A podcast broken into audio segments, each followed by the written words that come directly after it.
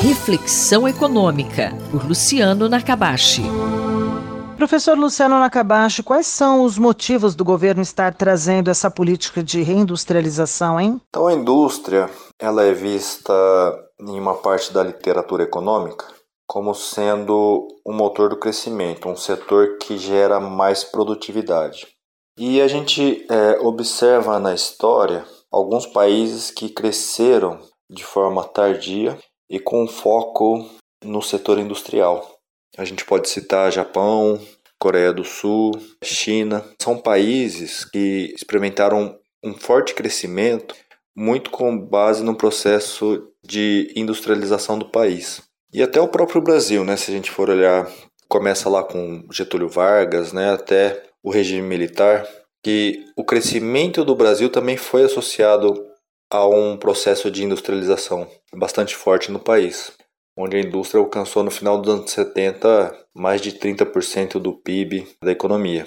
Professor Nakabashi, por que não seria uma boa estratégia? Se a gente olha esses países como o Japão, Coreia do Sul, China, são países que cresceram muito com base num processo de industrialização, tem outros fatores que são mais importantes, que aconteceram de forma conjunta, ao mesmo tempo, como o investimento massivo em educação, abertura de mercado e conexão da indústria com as cadeias produtivas globais. Não foi um processo de fechamento da economia como ocorreu no Brasil.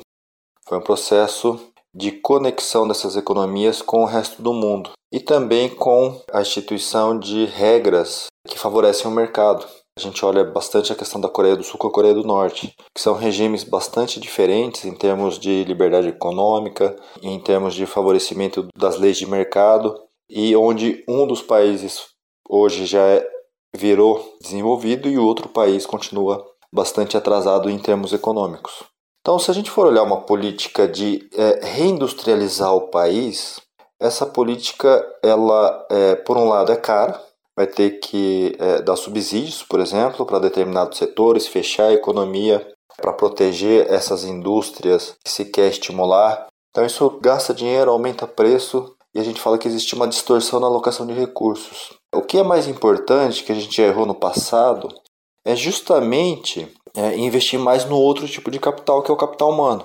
Eu acho que, por um lado, fazer com que as regras façam mais sentido do ponto de vista da eficiência econômica, que estimule o investimento privado, seja em capital físico ou capital humano, e que essas regras sejam estáveis e que se melhore o ambiente de negócio, reduza a burocracia, né, as regras sejam mais estáveis, Uh, o investimento que é importante por parte do setor público é em infraestrutura, mas em parceria com o setor privado, né, pelas restrições que existem no, no setor público. Se o governo voltar para uma política de reindustrialização do país, vai ser um passo atrás que a gente vai estar tá dando. A gente já fez isso no passado, da forma que a gente fez não deu certo, e a gente deixou de lado outra coisa que é mais importante, que é o investimento em capital humano. Né? A gente negligenciou isso a partir da Constituição de 88 a gente melhorou o acesso, mas tem que melhorar a qualidade. Então, o investimento e as políticas econômicas passam muito mais pela questão do investimento em capital humano